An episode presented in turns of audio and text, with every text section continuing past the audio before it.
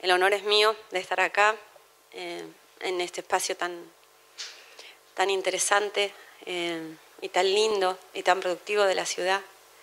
Y me siento en casa, eh, lo cual les agradezco mucho y también les agradezco estar acá. no sé con qué expectativa estarán. Mi, mi, idea es que podamos salir de acá con, con más preguntas respuestas, así que no tengo muchas respuestas, pero sí tengo un montón de preguntas para compartir y para sumar las que ustedes tengan también.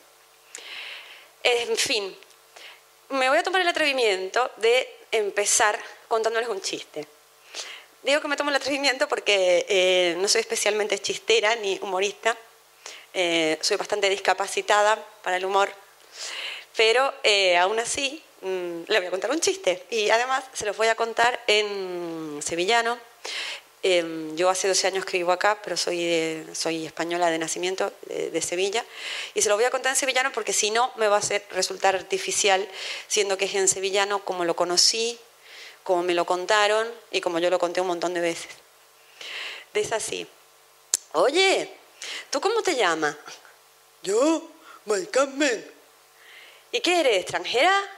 No, subnormal. Bien. Este. ¿Le gustó? Vamos de vuelta, vamos de vuelta. Sí, es verdad, en, Sevilla no cuesta. ¿Tú cómo te llamas? Yo, Mari Carmen. ¿Y qué eres, extranjera? No, subnormal.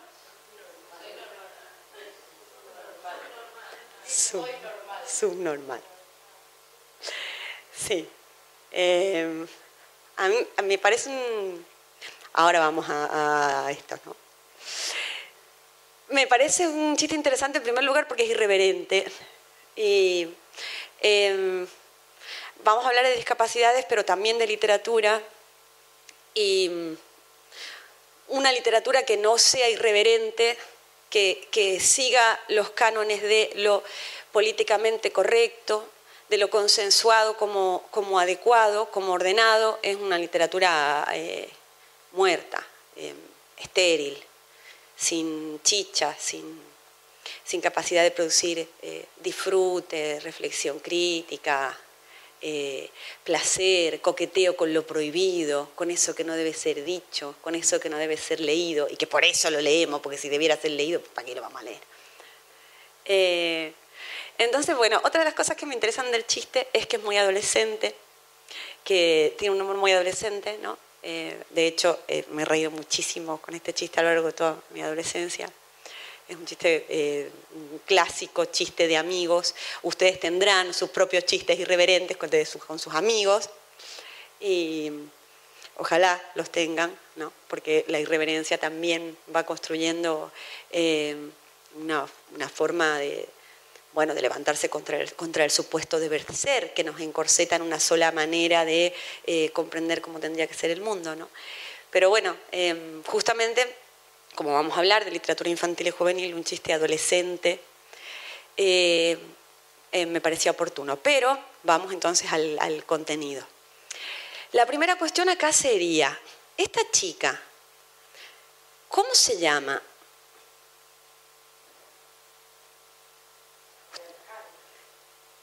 Claro, María del Carmen, Mari Carmen, ¿no? Pero acá tendríamos la primera, la primera pregunta o el primer nudo. Porque ella no dice eso. Ella no dice eso. Ella dice Carmen. O bueno, si quieren, Carmen. Ella dice que se llama Carmen. Sin embargo, nosotros diríamos que se llama Mari Carmen. ¿Por qué? ¿Por qué nosotros decimos que ella se llama de una manera distinta a como ella dice llamarse? ¿Es como ella se llama o como ella, como, como los demás la llaman o la llamamos? Porque es curioso como inmediatamente hacemos el ejercicio de traducción. Traducimos a lo normal algo que consideramos que está mal. que es incorrecto.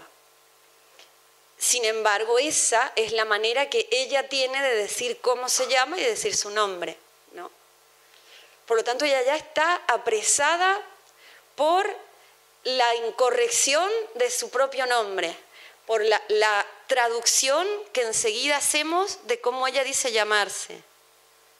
Desde el vamos está, eh, eh, está siendo domesticada por nuestra propia manera de, nombrarla, por nuestra propia manera de, pensar que eh, eso que ella dice como su nombre no es su nombre, por nuestro no creerla, no, no tomarla en, como veraz, ¿no? como, como verdadera, medio chota la palabra verdadera, eh, como, mm, como algo que debería ser eh, interpretado al pie de la letra, puesto que ella es así como dice llamarse. Em, hay un poema de Alejandra Pizarnik que mm, estaba muy preocupada por eh, en qué sentido el lenguaje permite nombrar el mundo y en qué sentido es imposible decir lo que uno quiere decir, por lo tanto al final el lenguaje atrapa y pesa y habría como que sacudirse el lenguaje para realmente poder expresarse. Eh, hay un poema muy chiquito de Alejandra que dice, Alejandra, Alejandra, debajo estoy yo, Alejandra. En este caso, el nombre coincide, el de arriba con el de abajo. A ella la llaman Alejandra, pero ella no es, no es eso que la llaman. E, ella es algo que, que ella nombra de sí misma. Pero para nombrar ese algo de sí misma no tiene otra palabra que no sea la misma que la nombra que es la propia palabra Alejandra, ¿no? Entonces, Alejandra, Alejandra, debajo de eso que dicen que soy, estoy yo. ¿Y quién soy yo? Alejandra. En este caso, esta chica no parece tener este problema, tiene otros, muchos, eh, la mayoría relacionados con, la sociedad, no con, no con ni, con su nombre ni, ni, con su capacidad de responder a las preguntas que se le formulan, por ejemplo, ¿no? Porque, a ver, se le hacen dos preguntas y las dos las contesta leyendo perfectamente aquello que se le pregunta, ¿no? Primero se le pregunta cómo, cómo te llamas y ella contesta. Pero acá la segunda parte del chiste que es qué es lo que interpreta su interlocutor de esa respuesta que ella da. Y entonces le dice, ¿qué eres extranjera? Claro, la operación que está, que está haciendo ahí, ¿por qué vos no podrías pronunciar bien tu propio nombre, ese bien que ya hemos dicho que es el que yo determino que es el, nombre bien pronunciado, ¿no? el, que el otro, el interlocutor, determina eso. ¿Por qué no podrías pronunciar bien tu propio nombre? Debe ser extranjera este término, lo extranjero, lo que viene de afuera, lo que no me es propio, lo que viene de otro lugar, eh, de otro país, de otra dimensión, lo que, lo que no pertenece a mi mundo, a mi manera de nombrar el mundo, a mi cultura, lo extranjero. ¿no? ¿Qué eres extranjera? Y ella, que es lo más hermoso, y es la, razón por la que más me gusta este chiste, en lugar de molestarse, en lugar de no entender qué es aquello que se le pregunta, enseguida eh, eh, eh, entiende que se, la, que denomina extranjera y responde y desarma el malentendido posible que se pudiera haber construido a, mm, partir de la confusión sobre su nombre. Y entonces dice, no, subnormal. Subnormal. Es increíble porque, porque en realidad lo que resulta chistoso del asunto es que ella se autodenomine y se nombre a sí misma como subnormal. O sea, no entenderíamos que una característica de la subnormalidad fuera autodenominarse subnormal. ¿no? Lo subnormal es algo que viene de afuera, que otro dice sobre vos. Alguien dice sobre vos, vos sos subnormal. Que vos te, esto es lo paradójico, te autodenomines subnormal, inmediatamente te saca de la subnormalidad. porque en realidad nuestra querida Mari Carmen, nunca hace nada en este chiste que eh, la haga subnormal, que la haga parecer subnormal. Responde a sus dos preguntas, dice su nombre, contesta al malentendido y se, se autodenomina subnormal a sí misma. De manera que eh, al, sacarla eso de, la, de la subnormalidad, hay algo que pasa acá que yo creo que al final, si nos reímos, nos terminamos riendo con Mike Kamen y no de. Digo, porque reírse de alguien es eh, ante el desconocimiento de ese alguien. Nos reímos de alguien cuando presuponemos que nosotros entendemos algo que ese alguien no entiende, que nosotros sabemos algo que ese alguien no sabe. Pero acá, esta chica nos desarmó. Se está llamando subnormal, ella. ¿No? Entonces, eh, esto de que el término venga de adentro eh, que desarme el, propio sentido de la palabra. También es interesante porque nos hace entrar en qué sería lo normal. Porque si no es normal que ella se llame subnormal, pero eso tampoco la hace subnormal, que es Bueno, es alguien rarísimo, pero por eso súper interesante, ¿no? Digo, un lugar más interesante desde el que abordar a Mike Kamen y a eh, otro montón de gente que va a desfilar por acá. Pero la podemos eh, colocar como, como, centro o como primer personaje literario del, del seminario, siendo que además esto sería literatura oral, sería literatura popular, y Mike Carmen no existe, es un personaje de ficción. Entonces, bueno, es el primer personaje de ficción, un personaje subnormal. ¿Qué es esto de la norma y de lo normal? Eh, al parecer, em, lo normal tiene como dos grandes acepciones, como dos grandes bolsas brutas y gigantes donde se meten cosas, ¿no?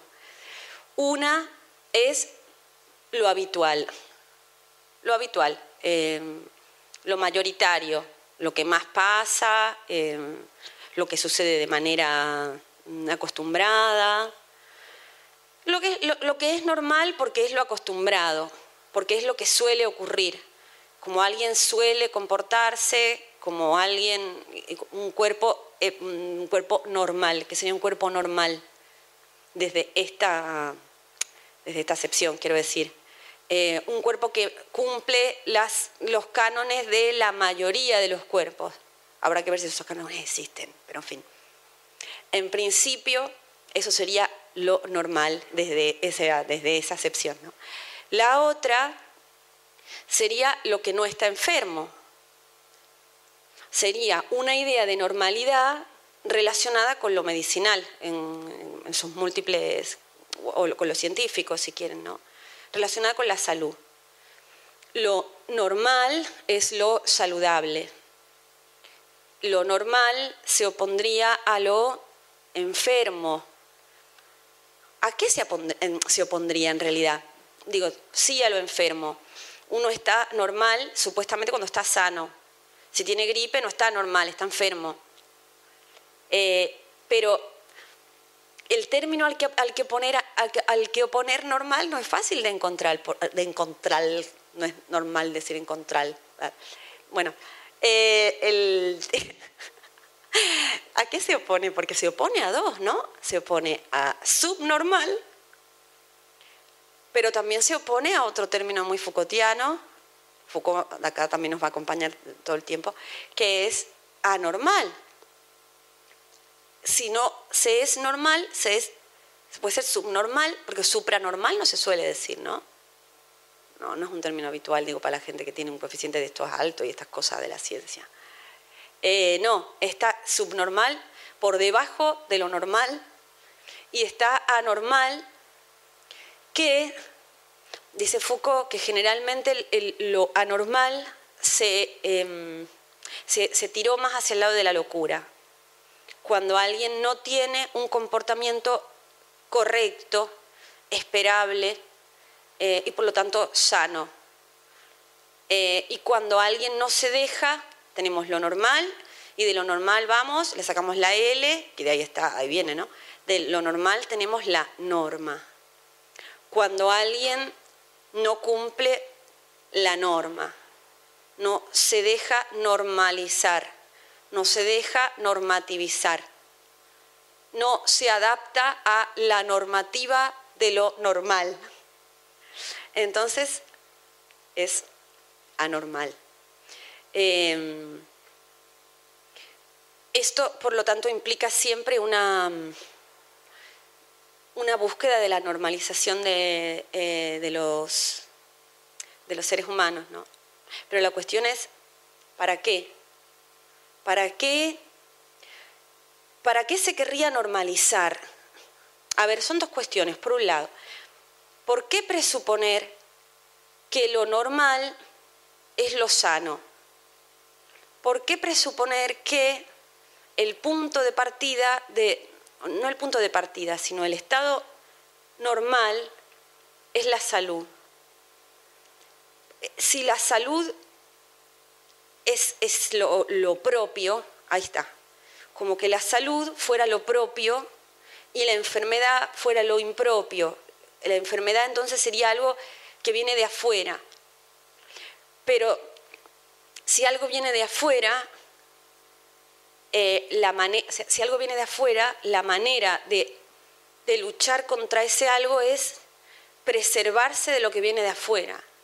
Lo que viene de afuera es lo común, lo que está entre los cuerpos, lo que lo que nos hace relacionarnos entre los seres humanos. O sea, lo que quiero decir, no lo digo yo, acá estoy siguiendo a Espósito en dos libros preciosos de Roberto Espósito, que son Inmunitas y Comunitas, eh, Inmunidad y Comunidad, em, donde Espósito lo que plantea es que esta propuesta mm, medicinal de la, de la sociedad contemporánea implica que eh, lo que viene de afuera es peligroso.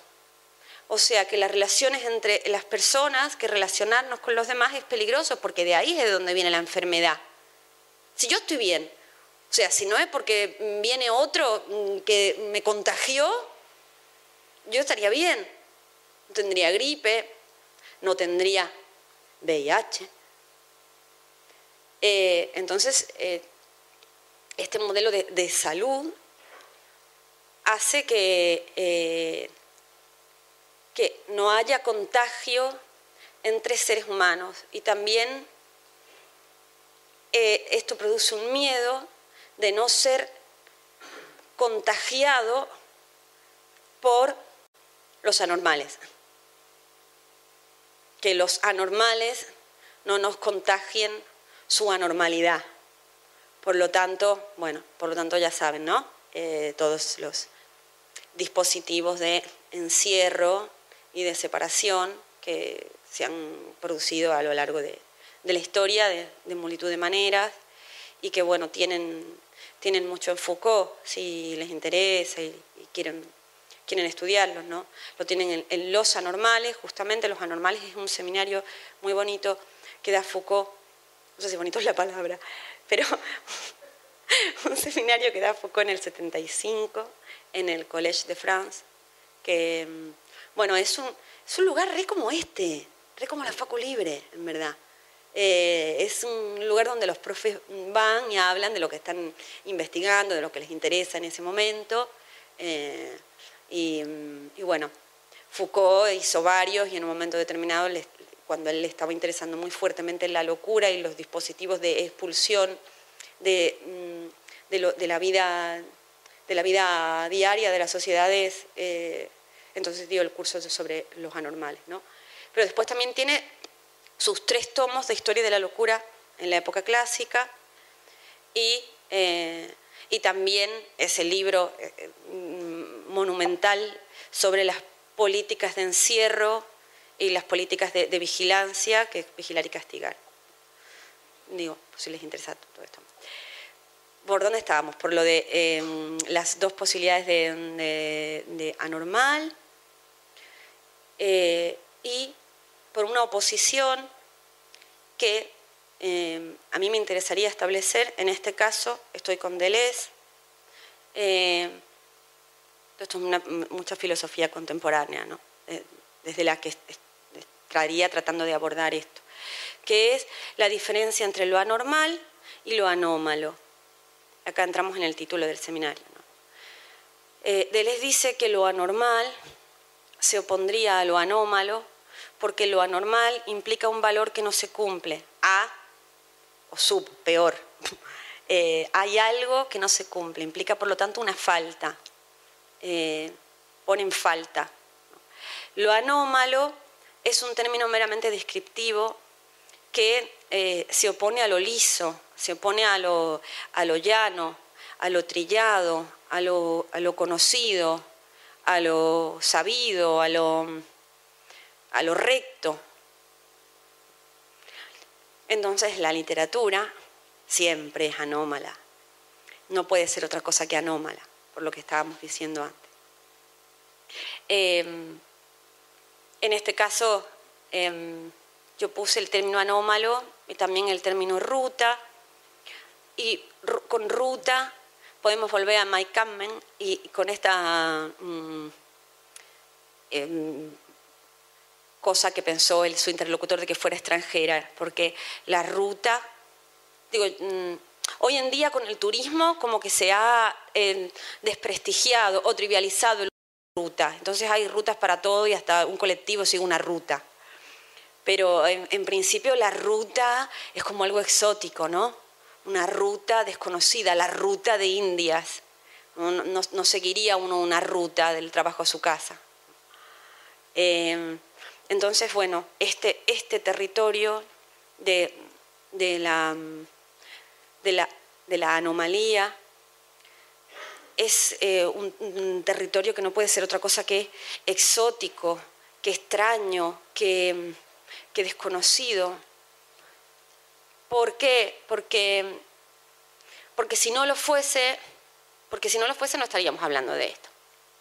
Porque si fuese algo mm, normal, justamente, si fuese algo que está completamente instalado en la cotidianeidad y que simplemente fuese una característica de los seres humanos, si cualquier em, em, característica de los seres humanos se, tratase con la misma naturalidad y fuese lo mismo eh, ser gordo, ser negra, ser trans, ser eh, eh, ciego, ser down, em, entonces no tendríamos una ruta de lo anómalo. bueno, teníamos las rutas de lo anómalo y acá eh, estaría la segunda parte del título, que sería lo de discapacidades. Todo esto, em, digamos, todos estos pequeños conceptos son como para que después podamos pensar las diferentes obras literarias de las que vamos a hablar a partir de, a partir de esto, a partir de, bueno, de todos ellos, ¿no? Pero el término discapacidad, estamos en algo parecido como lo de A normalidad. Eh, también implica un disvalor, algo que no se tiene, una falta, algo que los la gente mm, tiene y la otra gente que hasta, hasta cierto punto es gente, no tanto, eh, eh, no tiene. ¿no? ¿Y qué es ese algo que no se tiene? Una capacidad. ¿Una capacidad para qué? ¿Para hacer qué? Eh, eh, ¿Capaz de qué? No. Una capacidad productiva. Es un término que apareció con el capitalismo y en eso está casi todo el mundo de acuerdo. Es una capacidad que está pensada desde lo productivo. Hay una discapacidad para producir en el mercado de producción a la altura o al nivel de otra gente que no tiene esa discapacidad, que no es, o sea, que sí es eh, capaz, que sí es capaz de producir. Em, la otra posibilidad está, esto, esto sería desde el punto de vista social, desde el punto de vista económico, pero desde el punto de vista medicinal, desde el punto de vista de la medicina, la discapacidad implica, mm, de nuevo, ya sea una enfermedad, eh, ya sea un trastorno, una deficiencia que eh, coloca a la persona en un lugar de, en, un lugar de, diferencia y de inferioridad, no con respecto a, lo sano. Por lo tanto, es una persona que debería ser rehabilitada. Entonces, hay procesos de rehabilitación de eh, la, persona que tiene una discapacidad para que vuelva, para que se pueda integrar al mundo de la gente que produce y todas esas cosas. Y, se, pueda buscar la vida. En el caso de que, de que no se pueda rehabilitar, y ahí es que como el problema, ahí es como, de nuevo, posibilidad de buscarle un, un lugar donde moleste lo menos posible y donde o bien le cueste la menor plata posible al Estado o bien le cueste una plata interesante como para hacer eh, publicidad de la plata que se gasta en ese colectivo. Em, hay otro término, ah bueno, porque ni hablar, acá en Argentina se utiliza mucho el término discapacidad. En España el término que se suele usar es el término minusvalía. Eh, bueno, que, que vale menos. Vale menos para que estamos en la misma, que, vale menos para laburar. ¿no? Vale menos para el laburo, o sea, no valía. Después está capacidad, o sea, ah, este me encanta, necesidades especiales, necesidades especiales. En esto de las necesidades me quería detener un poco y recomendarles a una autora contemporánea que se llama, eh, de Buenos Aires, que se llama Silvina Peirano, no sé si la leyeron. Bueno, Silvina Peirano pone el dedo en la llaga, por supuesto, también gran Foucaultiana, ¿no? pero de la relación entre eh, las discapacidades y la sexualidad. Entonces, entre otras muchas cosas, que son seres privados de sexualidad, entre, entre otras muchas cosas, dice que se ha atendido a lo largo de la historia a las supuestas necesidades cuando eh, lo que somos fundamentalmente somos sujetos de deseo. Lo que fundamentalmente tenemos son deseos, no necesidades. Entonces se les ha expropiado, se ha hablado por ellos. Recuerden como nosotros corregimos a, Mike Kamen, hablamos, se habla por, e, ellos. Eh, en nombre de ellos se dice que tienen determinadas necesidades, pero nunca tienen deseos. Yo acá después vamos a entrar más en, ya después vamos, vamos, a pensar en un montón de cosas relacionadas con los cuentos y, con los personajes con discapacidades en los cuentos, pero acá les quiero poner un ejemplo que es muy obvio, que es el de los enanitos de Blancanieves. Los enanitos de Blancanieves tienen necesidades, ¿no es cierto? Porque, bueno, laburan un montón, tienen la casa siempre hecha un asco, y bueno, necesitan, necesitan trabajar, necesitan tener la casa limpia. Ahora, lo que no tienen es deseo. Porque eh, eh, son, bueno, no hay mm, ninguna alusión a algo relacionado con el, con el deseo. Eh, o sea, a ninguno de los siete le gusta Blancanieve. Son un montón. digo, no es por ponerlo ya en un lugar agresivo, el hecho de que le gusten, por supuesto no querría decir que la, quisiera abusar o algo así, pero que ninguno la mira con deseo. O sea, no, desean. Los enanos están para personajes de cuento y para películas porno. Pero en las películas porno son eh, inspiradores del deseo de otro, pero ellos no son sujetos deseantes, por lo general. Tampoco soy una experta en películas porno sobre enanos, pero me da a mí la sensación, y por lo poco que conozco, que el morbo, si el enano, enana es quien desea, se va. Que la idea es que sean eh, fetiches morbosos, objetos de deseo de otro, me parece a mí. O, bueno, de otro que mira, a lo mejor como cogen dos enanos, pero la, cuestión es la mirada boyerística de, quien mira. Entonces, bueno, eso, necesidades especiales. Em, el término que mm, hoy en día se está empezando a usar desde el foro de, que me encanta la palabra, que también pueden buscar mucha información en internet, de libertad un juego de palabras entre diversidad y libertad, de libertad y vida independiente, es el término diversidad funcional.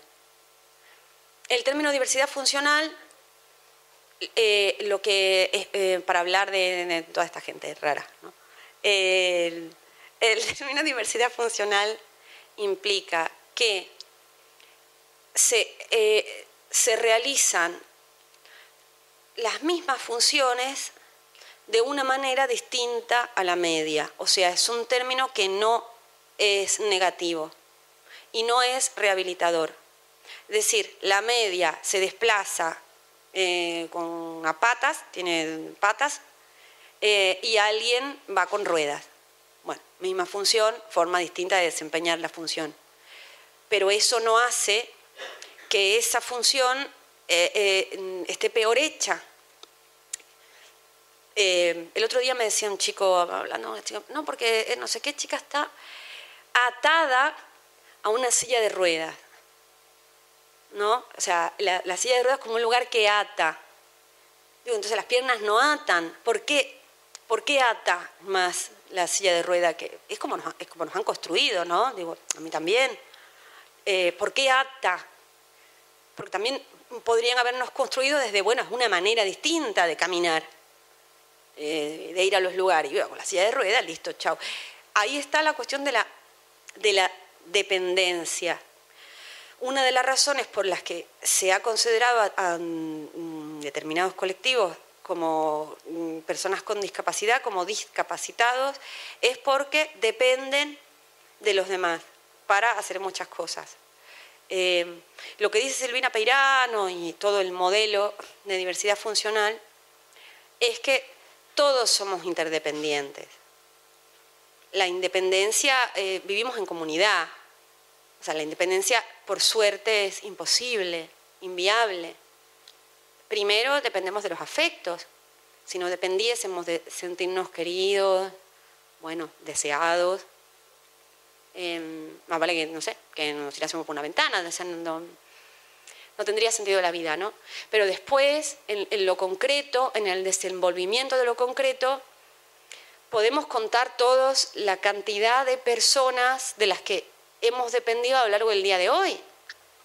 Eh, no sé, del chofer de un colectivo, de la persona que te atiende en una tienda, del de, administrativo que te, arregla un trámite. O sea, eh, hay ciertas dependencias que se consideran más em, normales que otras porque el mundo está pensado para que esas, esas dependencias se entiendan como, mm, como buenas o como algo que no, no es una tara, no es una mm, rareza.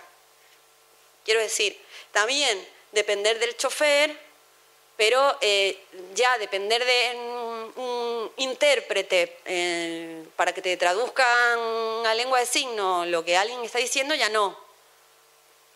Pero no es que eso sea, te haga más dependiente, es una forma de dependencia diferente. Todo esto dice el modelo de diversidad funcional.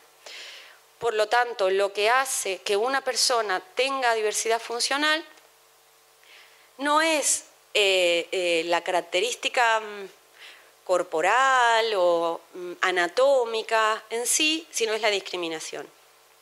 Lo que marca que alguien pertenezca al colectivo, a un colectivo de diversidad funcional, es la discriminación por su manera de realizar determinadas funciones de manera distinta.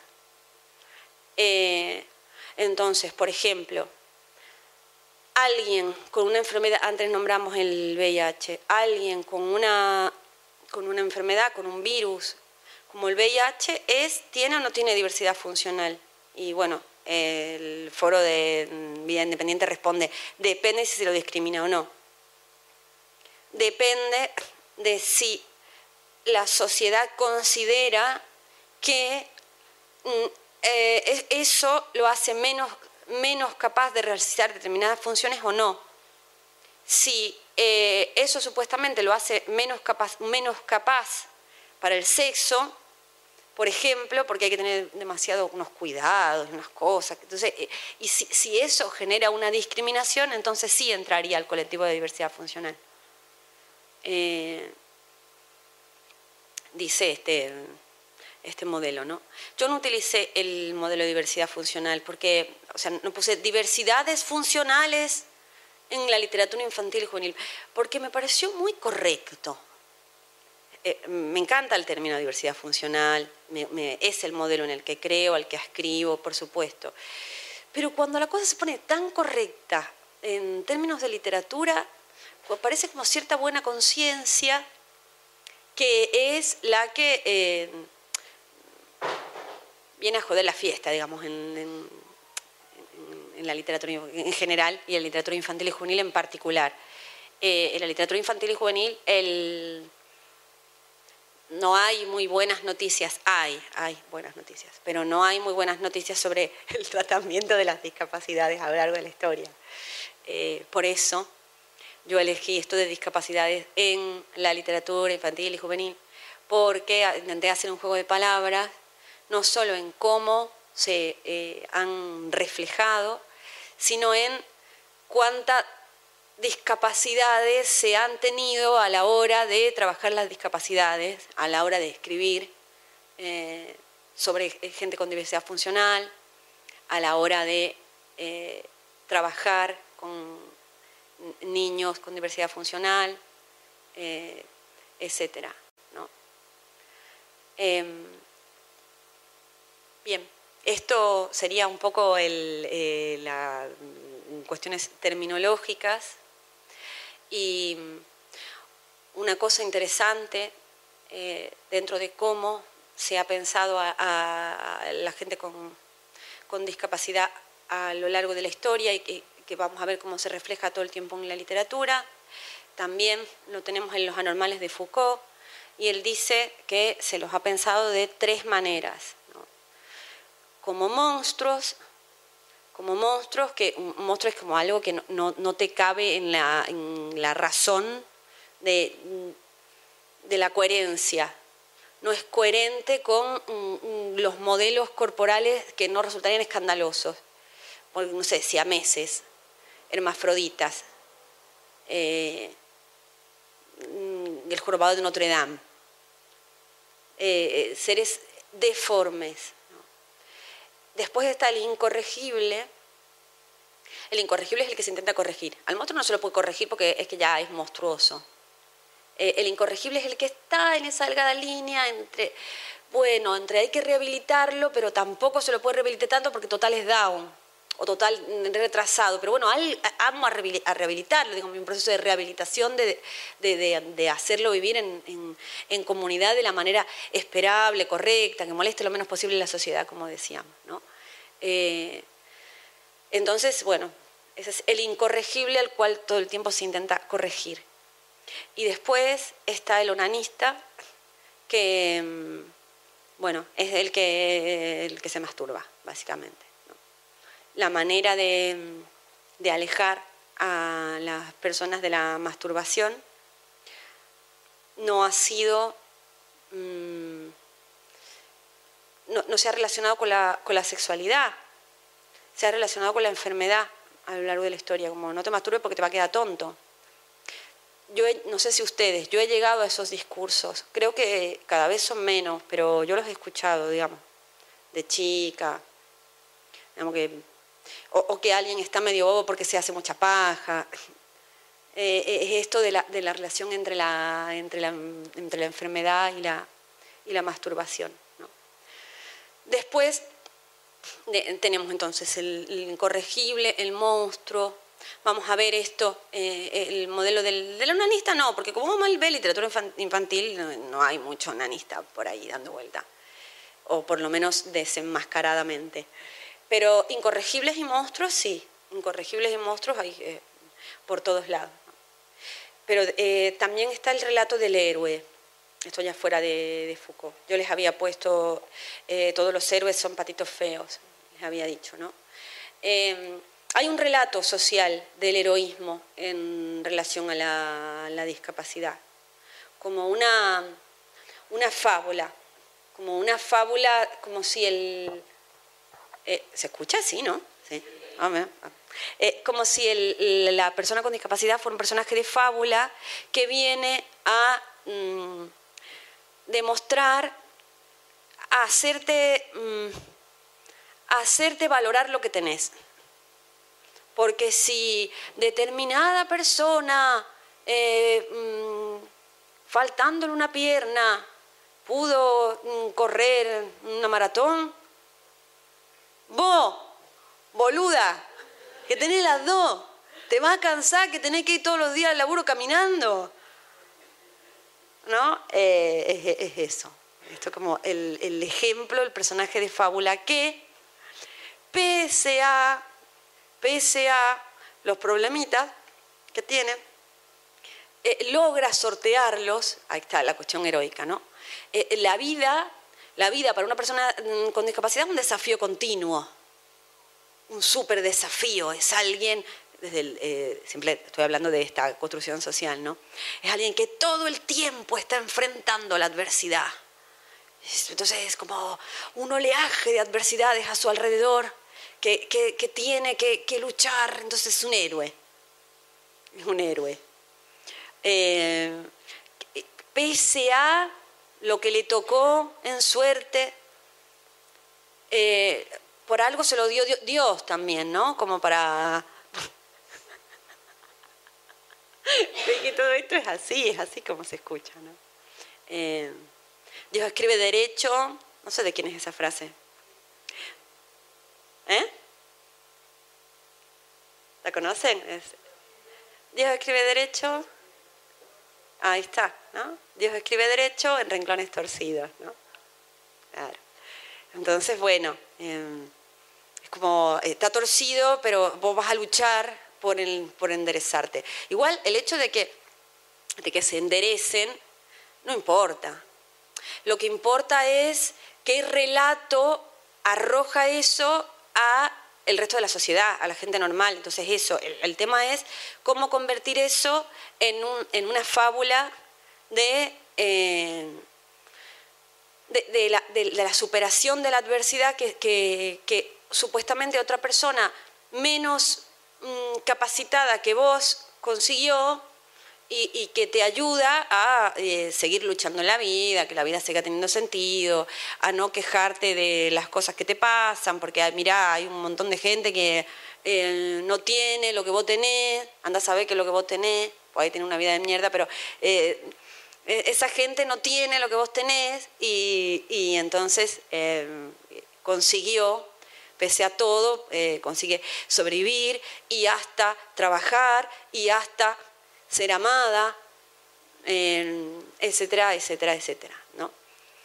Eh, esto pasa a pesar de, eh, a mí me gusta llamarlo el, el- estigma, el estigma, que es como algo que, mm, decían lo- los clásicos, el estigma es como algo que se te ve en el, en el cuerpo. Entonces, el, el estigma del pese a, no, del a pesar de y del gracias a del a pesar de, que es, eh, mm, no sé, eh, del sordo, ciego, down, lo que quieran, no me sé muchas etiquetas yo tampoco. Eh, ¿Cómo se dice una persona que no camina? Tullido. Me encanta el término tullido. Hay una mm, revolución de los tullidos que empezó. ¿eh? Sí, es genial. Hay una revolución de los tullidos, que me parece que se llama así, que empezó en, en Alemania, que tiene que ver un poco, no en clave de chiste, pero, eh, o sea, en clave de chiste la revolución de los tullidos sería acción mutante. ¿Vieron Acción Mutante? De Alex de la Iglesia, ¿no? Es como eh, los tullidos exhibiendo, exhibiendo su, su tullidez, o sea, no escondiéndola, sino eh, colocándose como, como eh, sujetos de deseo, volvemos a lo de antes, a la, posibilidad de expresar de expresarse como gente rara, de manifestarse, de exhibirse como, como gente eh, rara que no se adapta a eh, los discursos que tratan de mm, moderarlos, situarlos, eh, tranquilizarlos, etc. ¿no? Sí, tullido puede ser. Vamos a quedarnos con el término tullido para la gente que no camina. ¿Qué estamos diciendo? Ah, sí, está el a pesar de ser tullido, ciego, sordo, down, etc. Claro, eh, inválido es genial, sí. Sí, inválido es como definitivo, ¿no? O sea, el caminar vendría a ser como el mayor de los eh, de las valideces, ¿no? Porque si, no caminas y sos inválido, es como que no vales directamente para nada porque no caminas. Paralítico está, ¿no? Esa no sé. Ah, paralítico es que tenés una parálisis. Sí, eso dependerá de la razón por la que alguien no camine, ¿no? Claro, si, si alguien tiene una parálisis en las piernas, entonces es paralítico, pero si alguien, eh, no sé, no tiene piernas, entonces no, no, no sé, no tengo mucha idea. ¿Y parapléjico? ¿Qué será? Es un diagnóstico médico, ¿no? Bueno, ni la menor idea. Pero la cuestión es eso, es el eh, sería a pesar de, y también está la otra que es el gracias a. Gracias a, uy, el gracias a lo vamos a ver todo el tiempo en los textos. El gracias a es em, una persona que, eh, esto lo tienen en, en, un libro contemporáneo que se llama Óyeme con los ojos. Una persona sorda, un chico sordo, pinta estupendamente. Claro, porque como él se vuelca en el mundo de la imagen, como no tiene otra cosa mejor que hacer, digamos, como, como música no puede escuchar, ¿no? Eh, no puede conversar, entonces lo que puede hacer es observar el mundo, entonces lo que hace es pintar, y pinta muy bien, mucho mejor de, la, de la media, gracias a que es sordo. Entonces el a pesar de y el gracias a, por todos lados. Em, no me acuerdo bien a lo que iba con esto, pero volvemos en un momento a, los tullidos y a, qué posibilidades tiene. Eh, o sea, ¿qué, hacer con todo esto? ¿Qué hacer con la rareza? ¿Qué hacer con la anomalía? ¿Qué hacer con la diferencia? Lo que se ha dicho mucho en el socialismo pero en muchos gobiernos es que, eh, bueno, todos somos diferentes. Entonces, eso, también es un mecanismo de normalización. Todos somos diferentes y eso hace que todos seamos iguales. Lo que pasa es que, claro, mm, todos somos diferentes, pero hay mm, cierta igualación que eh, beneficia más a unos que a otros. En fin. Em, creemos en la vida, pero valen más la vida de los cigotos que la vida de mujeres que se van a un aborto clandestino. Digo, siempre la igualación y estas cosas de la buena conciencia van para un lado, no van para todos los lados. Em, yo les quería poner un video de mm, una manera de responder al, intento de normalización. En este caso, bueno, estamos desarmando todo el término de discapacidad, ¿no? Hasta el punto de que no se sepa bien ya Por eso decía que la idea es más la pregunta que la respuesta, que qué cosa sea o... Em, eh, pero mm, el ejemplo que les quería poner es de una poeta trans, que por ahí la conocen, que es Susie Shock. ¿La conocen? Bueno, eh, Shock tiene... ¿Está Patricio por ahí para poner el video? Sí, pero eh, les digo cuál y qué, y qué versión, porque hay varias y hay una en la que, que está en vivo que tiene como mucho más polenta. es reivindico, miren esto, ¿no? Reivindico mi derecho a ser un monstruo. Y la que a mí me gusta es em, de un tal Caotrino, el que lo sube, digamos, el video, ¿no?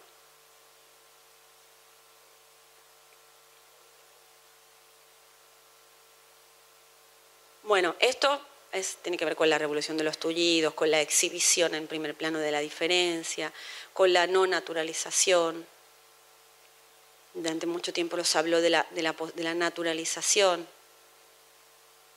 de la naturalización de la diferencia. Ahora se habla más de la disidencia, de decidir contra la norma como forma de resistencia a la norma. Bueno.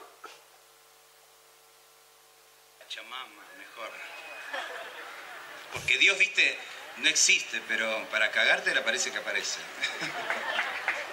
yo, yo, pobre mortal, equidistante de todo, yo DNI 20 millones 598 mil 061. Yo, primer hijo de la madre que después fui vieja alumna de esta escuela de los suplicios, amazona de mi deseo, perra en celo de mi sueño rojo, yo reivindico mi derecho a ser un monstruo. Ni varón, ni mujer, ni XXI, ni H2O.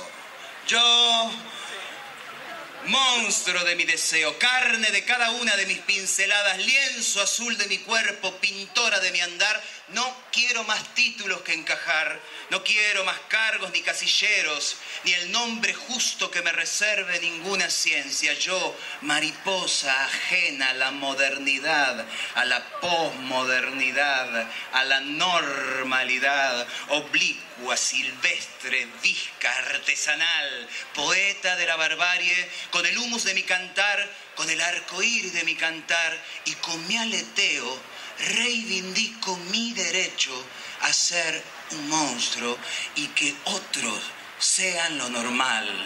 El Vaticano normal, el credo en Dios y la Virgísima normal, los pastores, los rebaños de lo normal, el honorable Congreso de las leyes de lo normal, el viejo Laruz de lo normal. Yo solo llevo las prendas de mis cerillas, el rostro de mi mirar, el tacto de lo escuchado y el gesto avispa de besar y tendré una teta obscena de la luna más en mi cintura y el pene erecto de las guarritas alondras y siete lunares, setenta y siete lunares, ¿qué digo? 777 lunares de mi endiablada señal de crear mi bella monstruosidad mi ejercicio de inventora, de ramera de las torcasas, mi ser yo, mi ser yo, entre tanto parecido,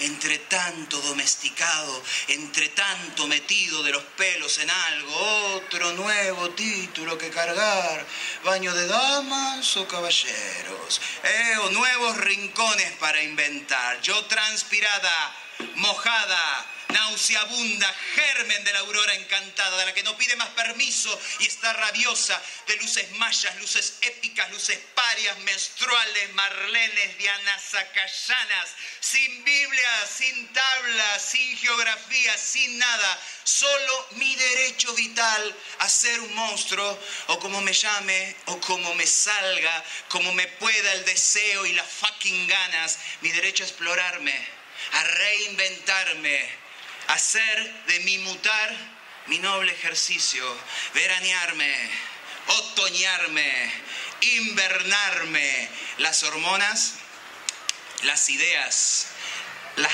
cachas, toda el alma. Amén.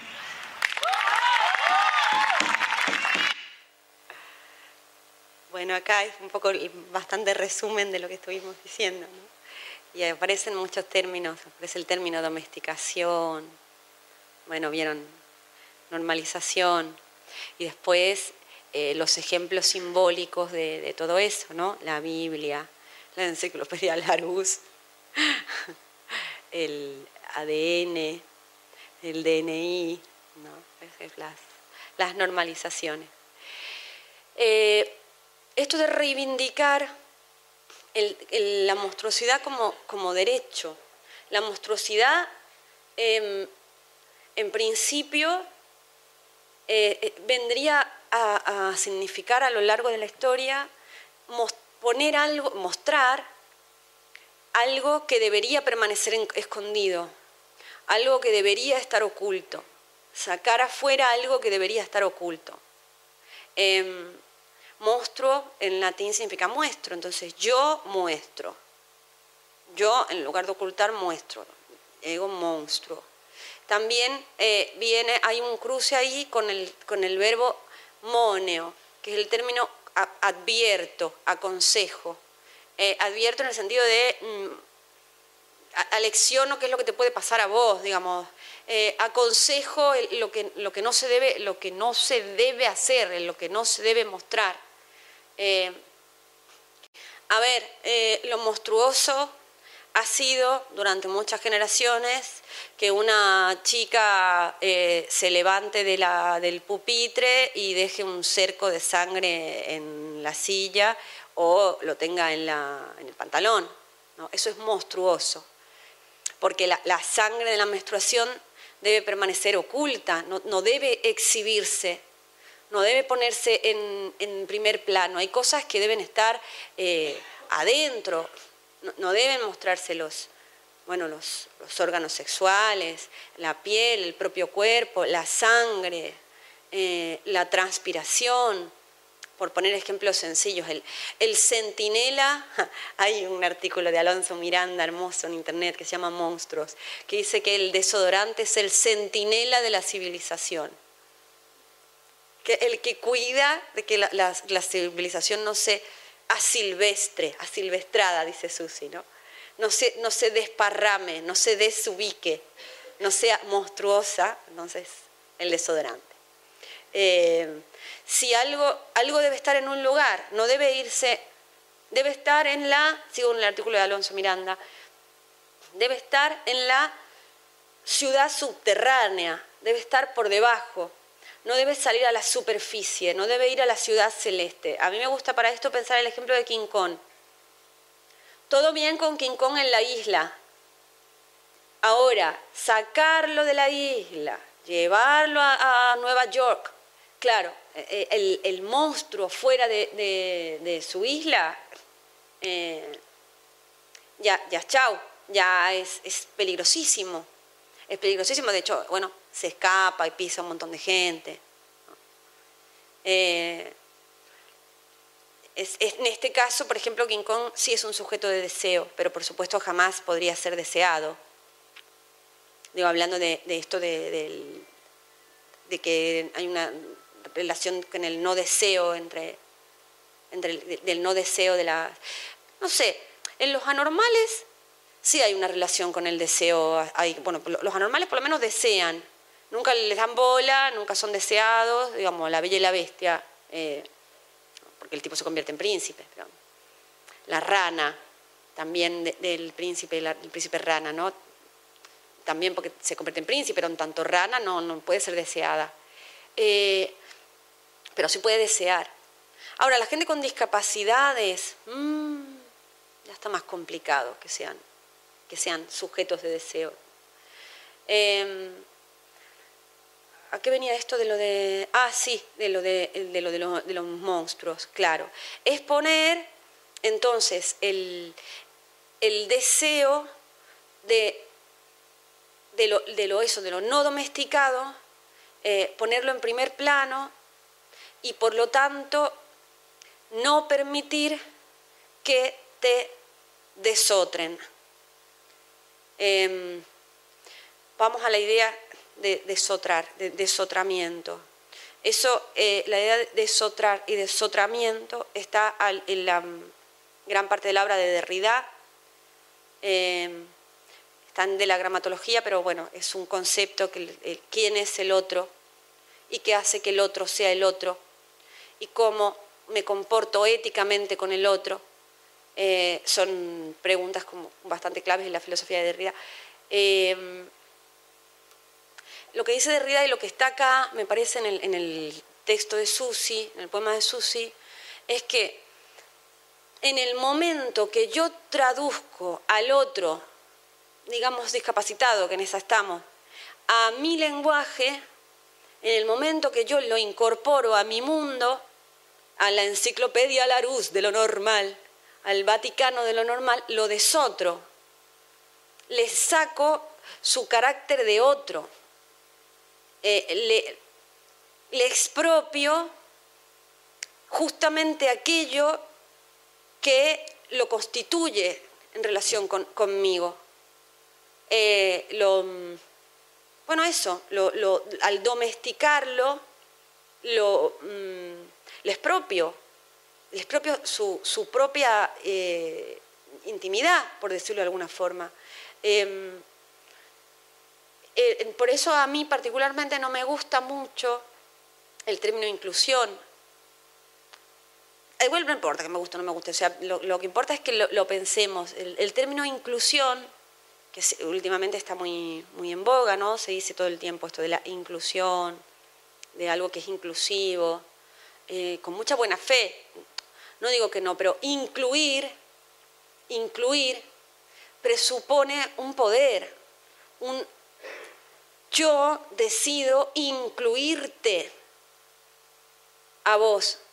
O sea que presupongo que vos no estabas incluido antes y que soy yo el que te estoy incluyendo. Cuando también podríamos pensar que en realidad si se trata de estar incluidos, estamos todos incluidos en el mundo desde que, eh, desde que nacimos. Bueno, ahora tendría que decir desde que nos concibieron. Eh, pero bueno, eh, estamos... es que hay que tomarse la chiste también, porque si no... Eh, en fin, estamos todos in, in, incluidos en, el mundo desde el vamos, quiero decir. Pero no, hay una cuestión con incluir, que es como, eh, que es una forma de desotrar, ¿no? Es una forma de, yo al incluirte, te saco de ese lugar en el que estabas, que era un lugar para mí eh, incómodo, eh, que tenía que ver con, lo desconocido, con lo que no sé manejar, con aquello con lo que no me sé relacionar bien. Como no soporto eso, como mi, sociedad no, no, tolera esa, eh, mi, mi, comportamiento social no tolera esa, esa duda, esa mmm, posibilidad de, que, del, de peligro, e, esa experiencia de de lo que me descoloca, de la incertidumbre, eh, entonces te incluyo, te, incluyo en, mi concepción de, las cosas y en mi, construcción de, la cultura. ¿no? Yo les ponía un ejemplo que a mí me ha pasado muy a menudo en el, programa del curso. Les, les, les planteaba esta pregunta, que es la pregunta de si los ciegos ven con las manos. A mí me han dicho muchas veces eso, ¿no? Eh, porque vos ves con las manos. Algunas veces me lo han preguntado, otras veces me lo han planteado como una certeza, como un descubrimiento, eh, que además se les ocurrió a ellos, ¿no? Eh, claro, los ciegos ven con las manos. Esto es una forma de, es una forma de desotramiento, es el mejor ejemplo que se, me ocurrió. Eh, porque es, eh, yo no acepto lo, lo desconocido eh, que hay en vos y entonces rápidamente lo incorporo a mi manera de a mi mundo, que es el mundo que, de, lo que corresponde, el mundo como Dios manda, digamos. Si vos no ves con los ojos, entonces está clarísimo que con alguna parte del cuerpo tenés que ver, porque, o sea, obvio, si yo te incluyo, no te acepto como otra, vos tenés que ver con alguna, ves con las manos, claro, ves con las manos. Entonces, la respuesta sería, a ver, no, no, yo con las manos toco, pero, pero entonces, ¿cómo, cómo va a ser? No, no entra, no entra en, la, en, en el sistema la posibilidad de que como no de, aceptar el no entender cómo es no ver. Esa frustración que genera el no poder entender cómo es no ver hasta el punto de que de por sí esté planteado desde el no. A mí, a mí particularmente, por ejemplo, me encantaría encontrar otro término que no, que no implique una negación, porque no es la negación de es otra manera, volvemos a la diversidad funcional, es otra manera de eh, percibir eh, sensorialmente la...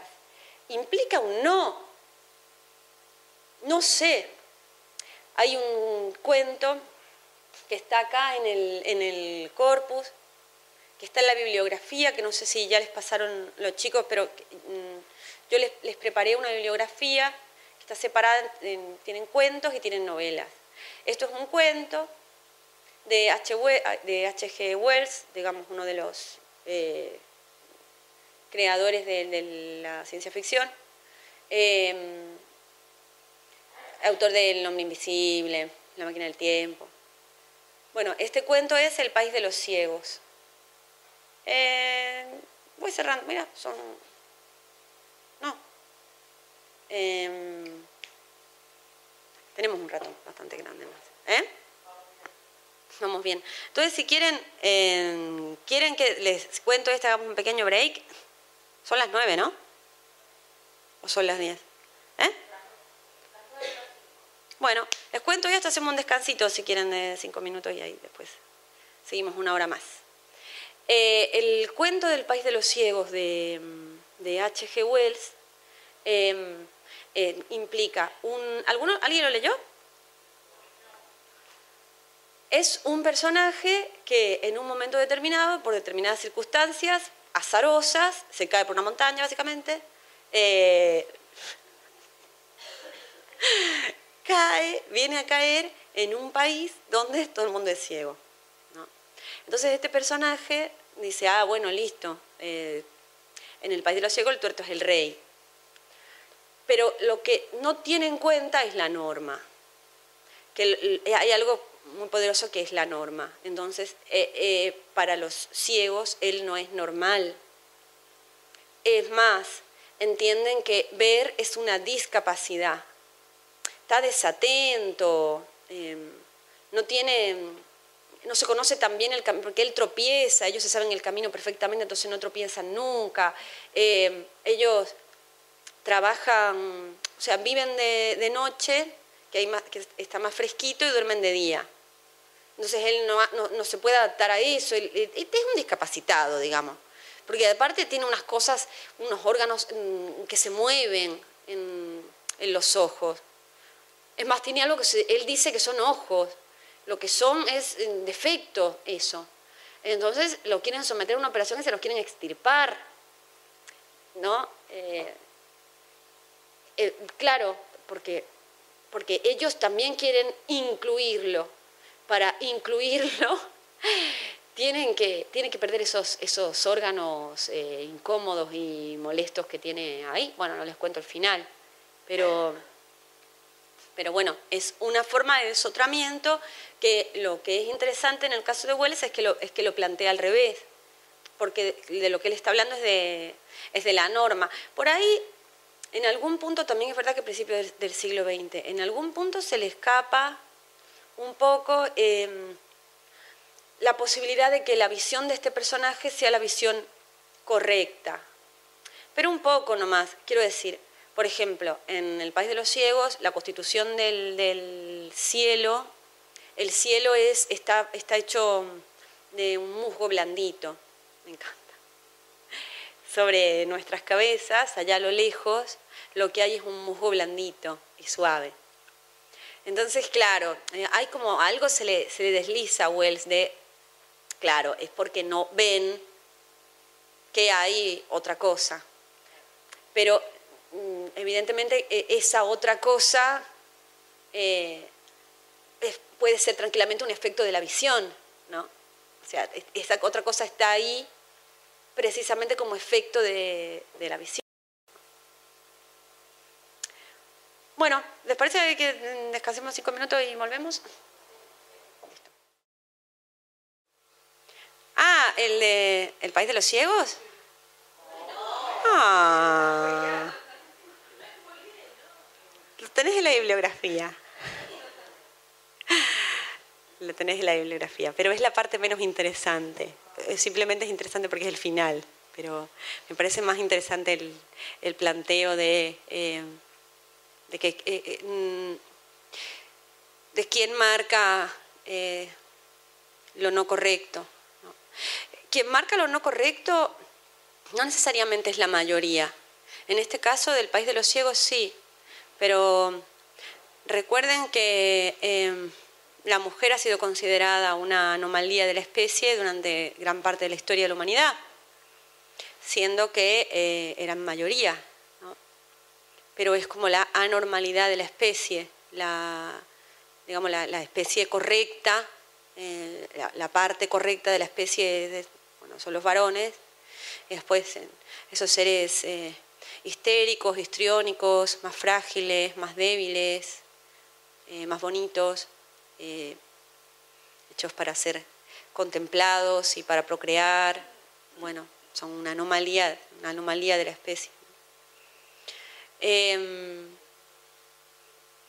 flecos que me quedaron, por ejemplo, y también eh, enganchando con, con Susi y con el tema del, del derecho a ser un monstruo, eh, en la diversidad funcional me parece interesante eh, subrayar que el, el lema, el eslogan, digamos, del, del modelo de diversidad funcional es nada sobre nosotros sin nosotros. Es esto de no dejar que nos desotren, eh, no dejar que nos incluyan, que sea alguien que hace poder y entonces decide sobre cómo nosotros tendríamos que vivir, eh, que nadie intervenga en eh, cuál es la manera que consideramos más adecuada de eh, vivir la vida. Nadie nos superproteja, ni nos ni, ni hable por sobre nuestro deseo y convierta nuestro deseo en amputación del deseo y en necesidad. Y esté cuidando de nuestras necesidades y por lo tanto impidiendo que podamos construirnos como sujetos de deseo. Eh, bueno, eso sería el nada sobre nosotros sin nosotros. Dos películas que les quería recomendar. Ahora me dieron ganas de recomendar una tercera en el descanso. Una es Hijos de un Dios Menor, que en Argentina tiene otro nombre y ahora no me acuerdo del nombre que tiene en Argentina. Bueno, en fin, buscan Hijos de un Dios Menor, que en realidad en inglés es así. Y mm, si no la vieron, es una película del 86. Eh, la protagonista, la coprotagonista, es eh, una actriz sorda que hizo un papel alucinante y se ganó el Oscar a Mejor Actriz. Es eh, mm, Marle con dos E, Madeline, ella. Y, y mm, es una película de un, de un profesor que, mm, eh, cuya función, digamos, a lo que él se dedica es a enseñar a hablar, hablar, eh, hablar con lenguaje articulado y sonoro, a las personas sordas, ¿no? Enseñar a leer los labios, para que puedan comunicarse y no dependan de que la gente que lo rodee conozca el lenguaje de signos. Eh, entonces fue a una escuela, es tipo encantador, progre, o sea, eh, y la escuela a la que va medio que también, no va por ahí. Digo, porque ese tipo de películas suelen ir por ese lado, ¿no? Alguien que se encuentra con una institución, eh, digo, Club de los Poetas Muertos, Mentes Peligrosas, las, las películas de enseñanza. No, este caso no es así. Eh, acá la cuestión es otra. Él, eh, eh, hay una historia de amor muy fuerte entre él y una chica que no es su alumna, eh, trabaja en labores de mantenimiento en el, en el lugar no es su alumna porque ella no, no quiere aprender a hablar.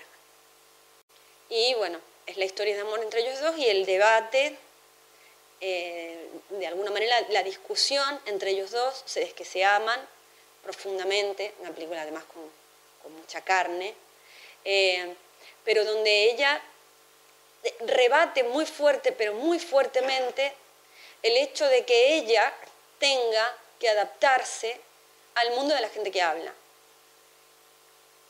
Cosa que a él le rompe, eh, o sea, le rompe su, su, propia autoestima. Es una película mm, realmente interesante en ese sentido. A él le rompe su autoestima, porque es el trabajo de él. Y él cree, cree profundamente en su trabajo, es muy buen profe, hay muchas escenas de las clases, la gente lo pasa muy bien en sus clases. Es un tipo re contrapiola, digamos. Pero ella eh, no, no le interesa, no le interesa el mundo del... Considera que no tiene por qué interesarle el mundo del sonido. Nadie tiene que hacerle a ella interesarse por el mundo del sonido. Si no es el, pro, si no es el mundo de ella, ¿por qué ella tiene que adaptarse a eso otro? Eh, bueno, este es otro ejemplo, así. Y la otra peli que, que les quería proponer es una peli española del 2009 que se llama Yo también. ¿Sabieron? Bueno, es muy triste que, eh, eh, que, el conflicto sea el que es en la película, pero el conflicto es eh, un chico down que se enamora de una chica y, bueno, la ama, quisiera ser correspondido, pero como no hay forma, la verdad, porque, bueno, es down y ella no, eh, entonces por lo menos quiere coger. Entonces, la cuestión es si ella, ella someter, someterse a, a la decisión moral de si mantener una relación sexual con un eh, discapacitado mental o no, de si hacerle el favor de hacerlo conocer el sexo o no, porque, no sé, no, tengo suficiente imaginación. En el, eh, no porque, eh, no sé, porque, porque no, no, tienen sexualidad o, tienen una sexualidad especial o mm, no, tiene una sexualidad que se, deje, que se deje ser educada. Porque bueno, está esto de la educación sexual integral, que ahora también se está hablando mucho, ¿no? Muy interesante que haya eh, clases de educación sexual integral, pero, pero lo, interesante, lo importante no es eso, porque lo importante en cualquier caso serían los contenidos de esas clases, ¿no? Eh, no convertir la educación de la sexualidad en una sexualidad educada, eh, no educar la sexualidad para que eh, dé como resultado lo esperable. si, va a resultar que eso, eso esperable es que con los down no se coge, o o no, no cogen, o ellos no cogen, o no. Entre otro montón de cosas, quiero decir, sin meterme en cuestiones más obvias, como cuestiones de género, eh, sexualidades disidentes y demás. Hay un tabú con las discapacidades en ese, en ese sentido, ¿no? Interesante la peli. Para mi mm, gusto muy dura, pero interesante. Eh, y después, me olvidé que quería contarles otro chiste. ¿No? Estábamos con los chistes hoy. Eh, no es mi manera de proceder habitual. Eh, pero bueno, em, esto de alguien que vale. Ah, bueno, les cuento el chiste, porque si no me les voy a todo el chiste antes, como Bueno, el chiste. Son tres perros conversando. Uno un labrador. Un labrador dice, el labrador les dice, yo colaboro con la independencia de las personas ciegas. y las ayudo a ser autónomas. El, hay un pastor alemán y el pastor alemán dice, yo eh, combato el crimen y hago una sociedad más segura. Y el tercero, que es un, un chucho chiquitito, dice, yo como papel higiénico con caca. Y claro, en función de que, en función de que ese es valioso. O sea, serían, serían más valiosos, eh, más capacitados, si quieren, más capaces. Es, una, es la utilidad social, lo que le da valor al ser humano. Es la utilidad, es la función social que cumple no, cumplir una, función social, una, un, eslabón en, la circulación del funcionamiento social, eh, hace menos valiosa a una persona, o bueno, a un perro incluso. Eh, son más valiosos entonces los, perros policía y los perros lazarillos que, los perros. Perros. Eh, bueno, porque porque pasa eso, pasa eso con pasa eso con la administración de la vida a partir de los gobiernos, ¿no? Con lo que empezó a denominarse biopolítica, con, con la, la, organización y la administración de la vida como cometido del Estado.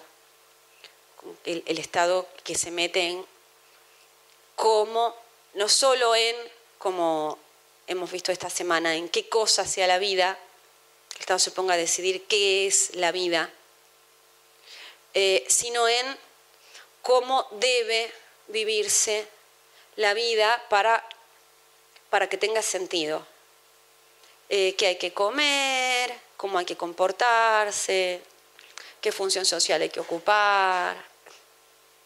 Eh, bueno, el Estado administrando eso los poderes atribuyendo roles eh, y generando un resto, un resto, resto de, de, gente que no se acopla, que como de alguna forma se resiste a las decisiones de los gobiernos sobre la administración de la vida.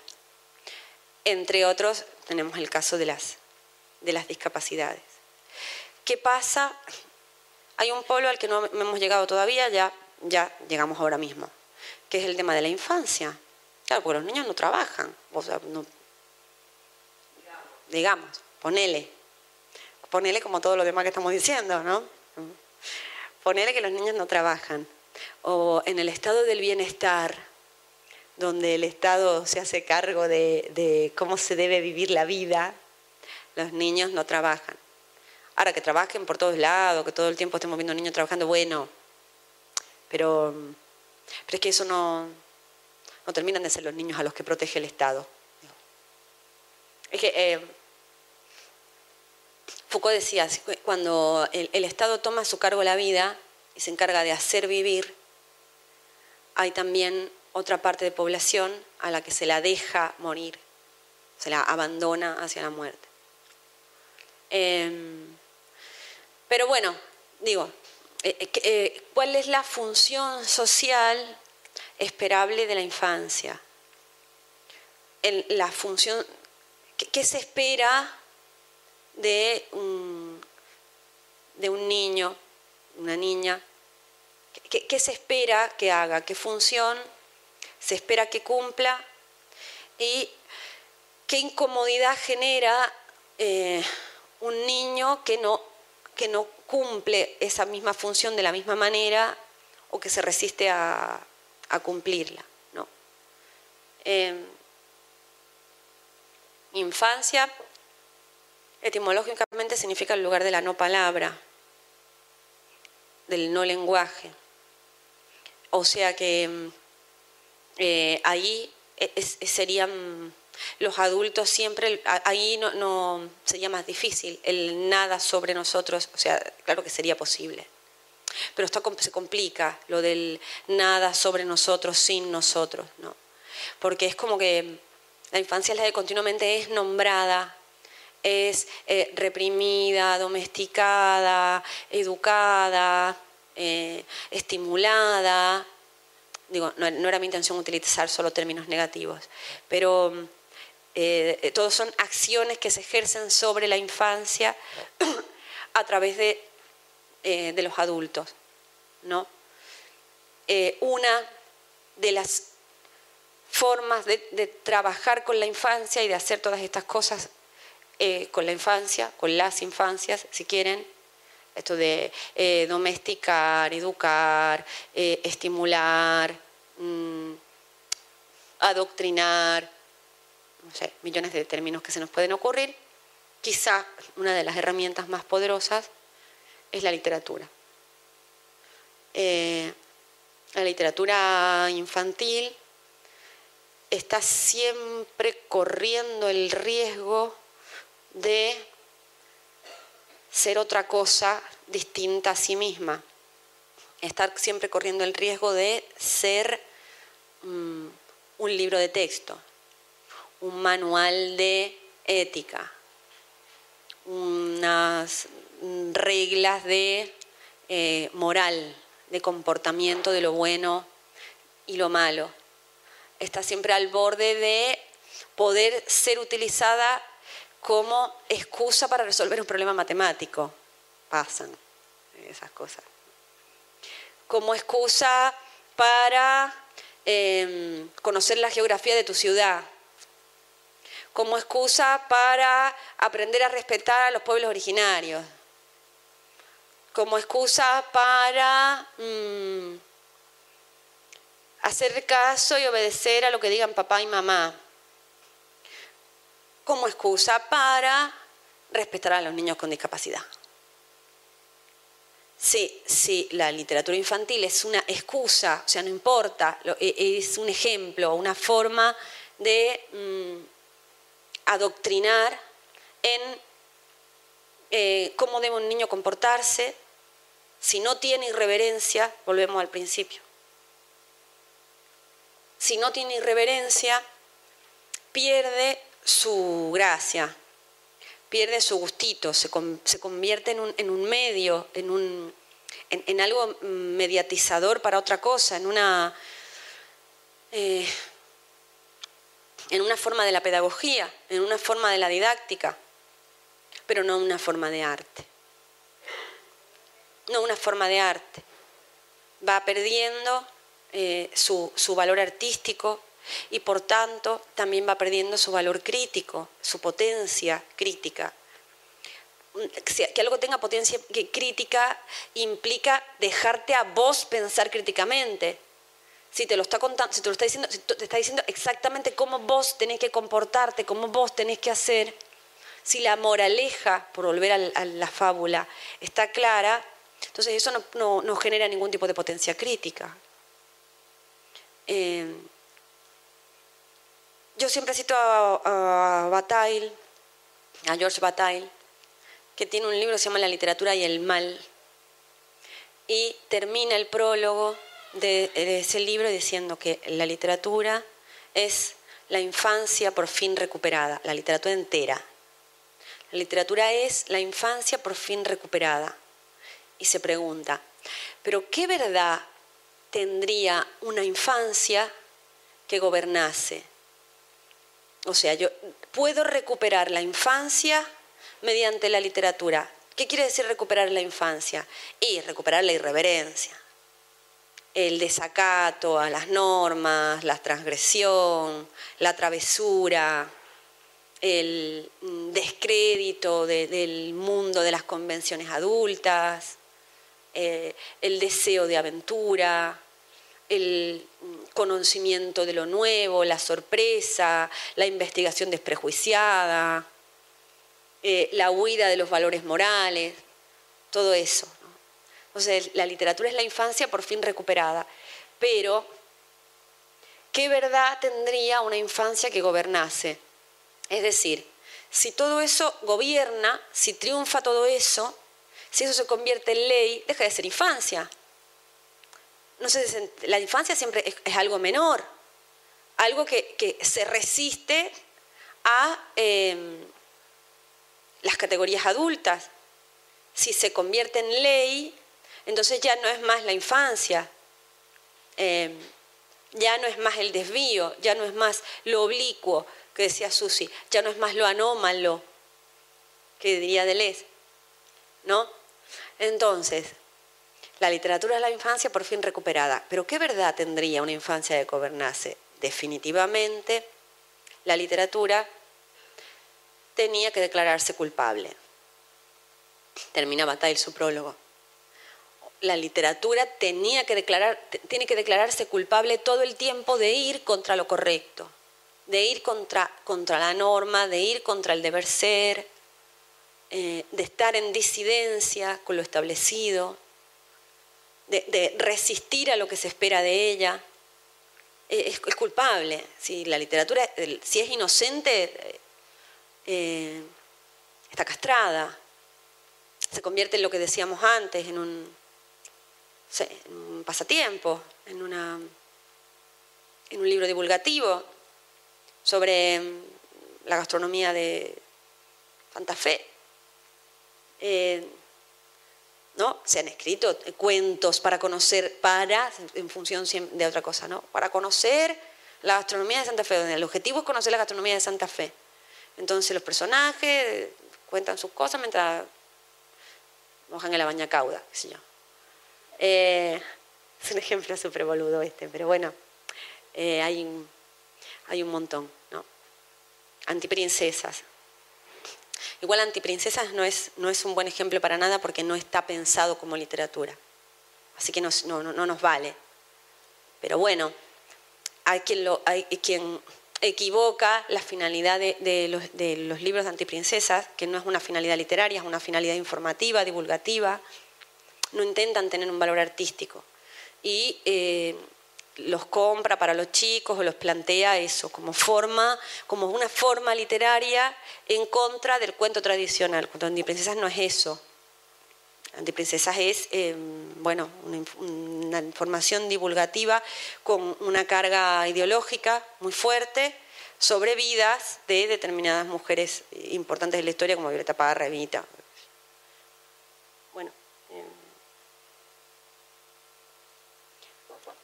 Bien, entonces, así las cosas, la discapacidad en relación con la infancia se nos complica por todos lados.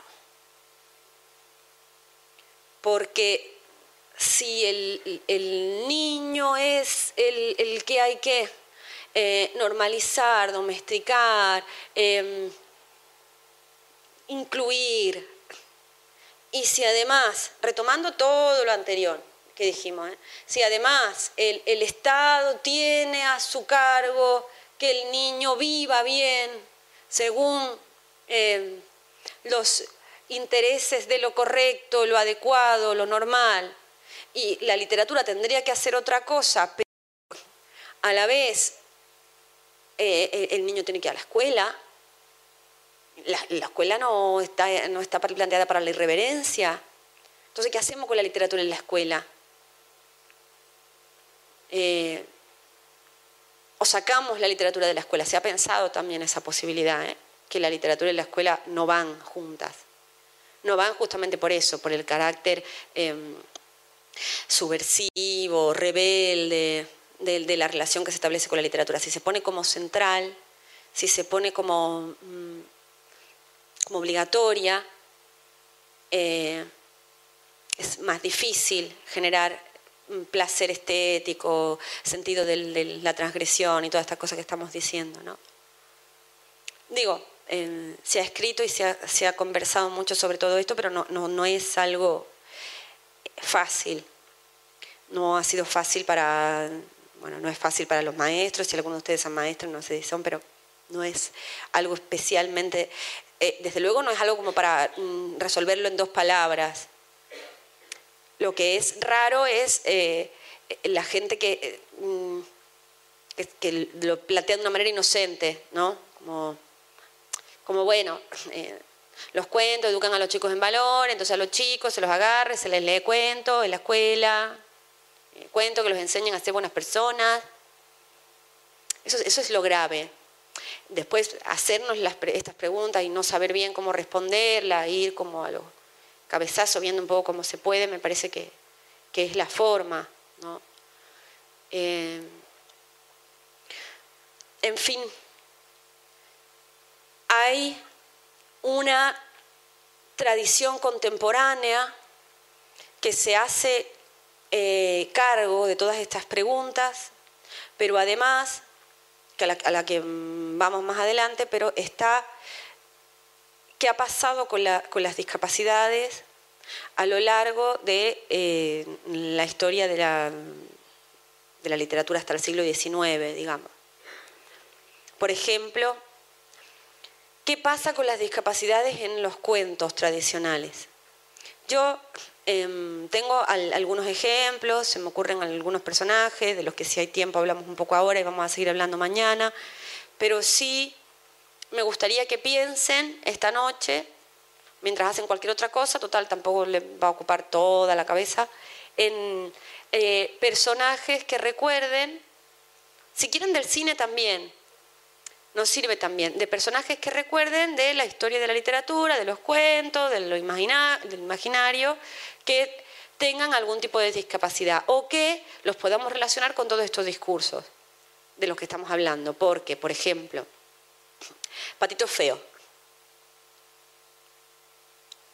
Digo, eh, que, que nos generen eh, discusión para sumarlos y conversarlos mañana a los que ustedes también traigan, que por ahí no pensé o no se me ocurrieron o, no conozco. Em, digo, es más amplio que los enanitos de Blancanieves, porque mm, Patito Feo, ¿Qué pasa con el patito feo? Es, mm, el patito feo nos, nos, nos remite mucho a lo que hablábamos de la diversidad funcional, porque lo que lo hace menos capaz es eh, la discriminación, porque él es un, un pato como, como los demás, ¿no? O sea, no lo hace todo igual que los demás.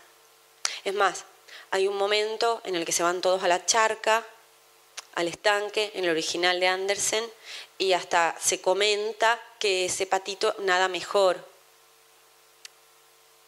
Bueno, estas cosas de lo, este relato de alguien que mm, eh, eh, tiene una discapacidad y hace las cosas mejor que el que no la tiene también aparece siempre, ¿no? Pero bueno, cuestión, que nada, pía, corretea, sale más tarde del huevo, pero igual sale del huevo, tiene dos alas, dos patas, un pico, o sea, pero no, no, no recibe la aceptación de, de su comunidad. Por lo cual eh, decidí abandonar su comunidad. Y bueno, ya saben, el final de este sí lo saben, porque es alto clásico, ¿no? y millones y millones de variantes. La que más me sorprendió es cuando empezaron a aparecer telenovelas con la con el bueno con la, trama de fondo de, del patito feo. A veces más menos evidentes como Betty la fea y otras directas, eh, referencia explícita como patito feo. O sea, directa, ¿no? Eh, pero es un cisne, pero es un cisne. Eh, al final no era... El, el, hecho de ser feo era solo la previa de una metamorfosis que eh, lo convertía en, en hermoso, o sea, que, que lo haría ser producto de la admiración de sus ex hermanos y de su ex mamá digo yo, ¿no? Porque eso no aparece en el, en el cuento, pero, pero me parece que lo, que lo que el cuento viene a decir es que los cisnes de no, no solo que, a él lo, lo, rechazaban porque no era un pato, sino que los cisnes de chicos son horribles. Me parece que hay algo de eso ahí. eh, porque mm, de chico no es, según la descripción, blanco y estilizado, al revés, es como gruesote, desmañado, eh, camina peor que un pato, que ya es decir. Eh, entonces, es esto como de, de, pasar de feo a lindo, va.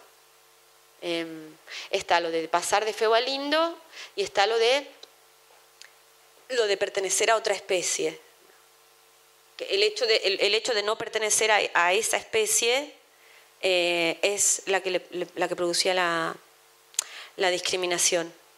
Pero, ahí voy.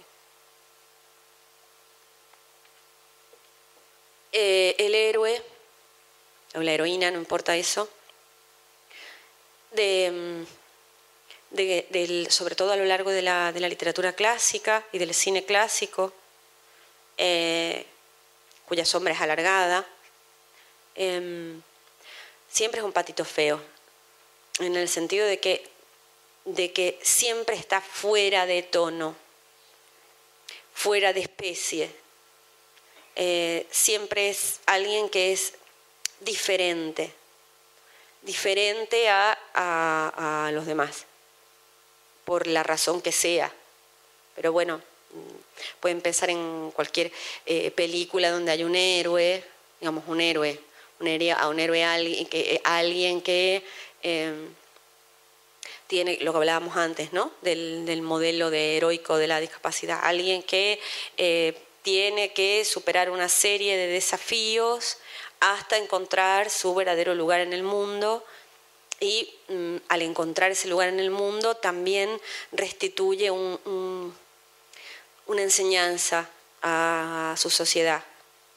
Se, me ocurre Harry Potter. ¿sí? Harry Potter es diferente, tiene una marca, tiene un estigma, de hecho, en la frente que lo, que lo marca como diferente. En este caso porque es el niño que sobrevivió a la maldición de Lord Voldemort. ¿no? Pero es, es un héroe y por lo tanto es diferente a su sociedad, es alguien que está desmarcado eh, desclasificado, fuera de la regla, fuera de la norma, si quieren. Em, no sé, se me ocurren todos personajes de, de, literatura infantil, pero me parece que en la literatura para adultos también aparece todo el tiempo. No sé, pienso en, en la, la niña de, de laberinto, en la película esta de de David Bowie. Y ella mm, es distinta a las otras niñas y tiene esta cosa de, ser eh, solitaria, querer quedarse en casa. Y tiene que eh, superar una serie de desafíos y de pruebas para poder recuperar a su, a su hermano cuando se lo llevan al laberinto.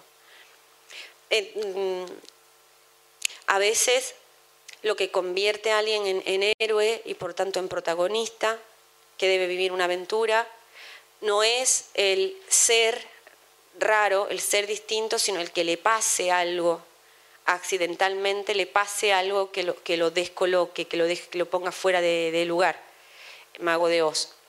Eh, a ver, Dorothy era una niña mm, como las demás, que vivía en Kansas, y de pronto, mm, bueno, tuvo la mala suerte de que a su casa se la llevó un tornado. Eh, y, cuando, y cuando sale de, la casa a la que se llevó un tornado, de pronto está en otro lugar, un lugar fantástico. Y ella, de todas formas eso es rarísimo, ella en lugar de vivir ese mundo maravilloso que la rodea, lo que quiere es volver a su casa, quiere volver a Kansas. Entonces tiene nuevamente que superar una serie de obstáculos, de desafíos y de pruebas para poder reinsertarse en, su sociedad, digamos, que es de la que ella, a la que ella quería volver a toda costa.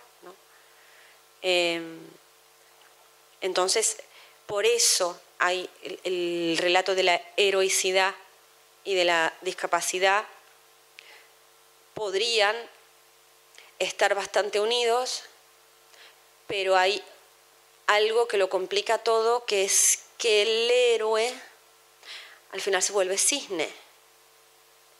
Eh, ¿Qué hacemos entonces? Porque eh, alguien con discapacidad entonces para ser héroe en este sentido tiene que terminar eh, volviéndose cisne, como que tiene que perder su discapacidad, hablando de telenovelas, Topacio, ¿no? Y que eh, al final ve, por eso puede ser la, la, protagonista de la novela, si no llega a ver al final, no lo sé, se hubiera complicado más quizá. No la hubieran elegido, no sé, no, hubieran, no, hubieran hecho esa historia. Eh, pero el,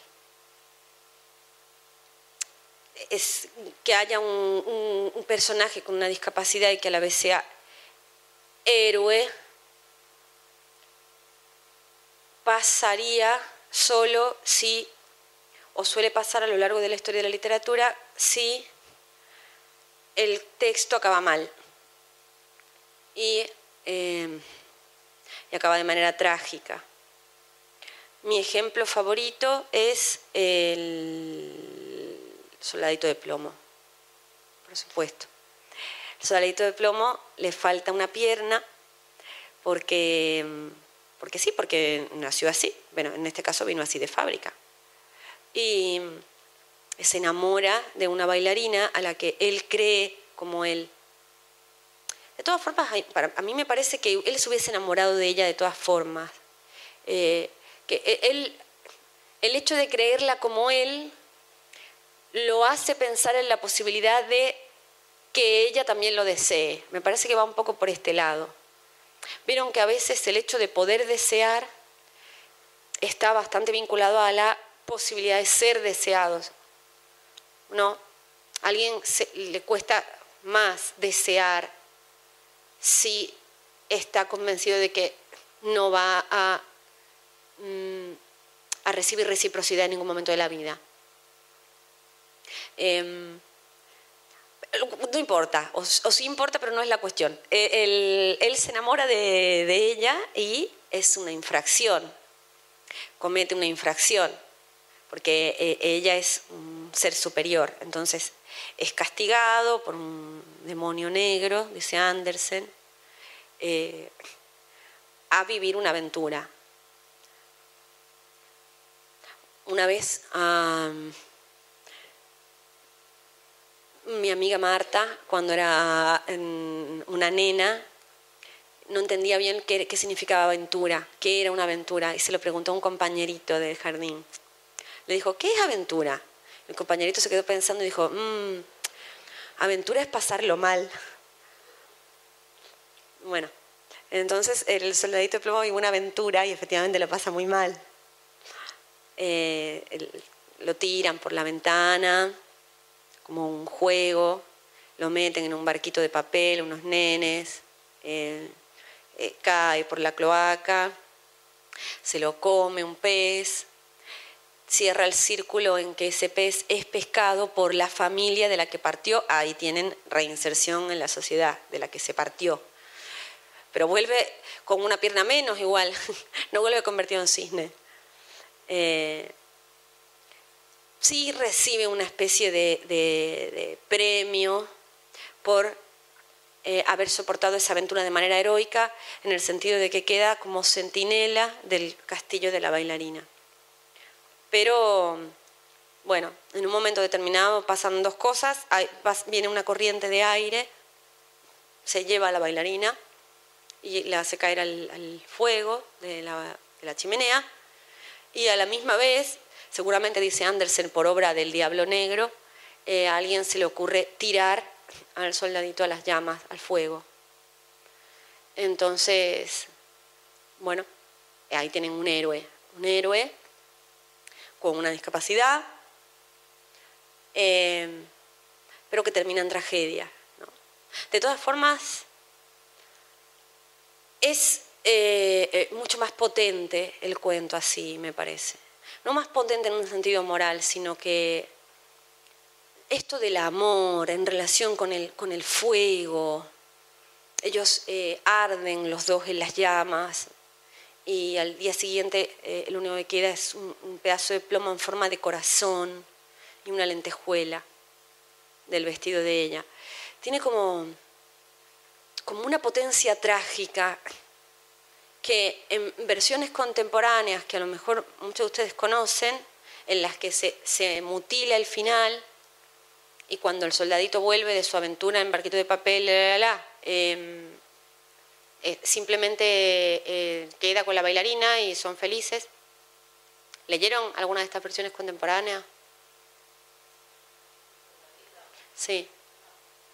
Bueno, hay en, algunos libros de estos de que simplemente pone cuentos, cuentos clásicos o donde no pone de quién son.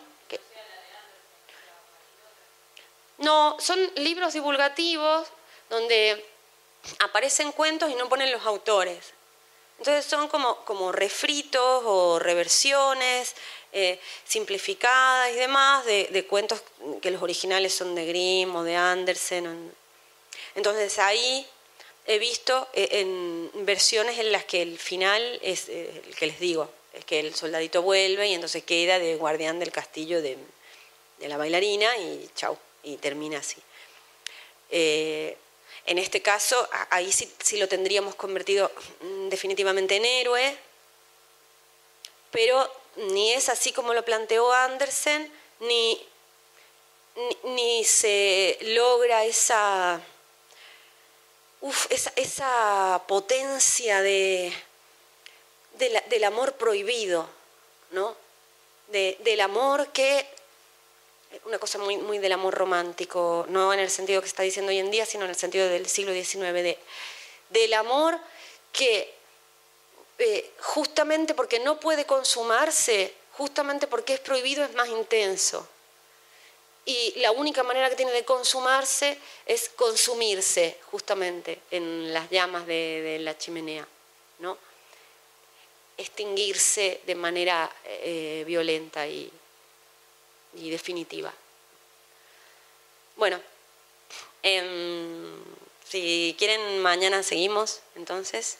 Em, Fíjense qué se les ocurre, qué, quisieran decir de, algún personaje en concreto y, mañana seguimos haciendo este bestiario, esta galería de safari.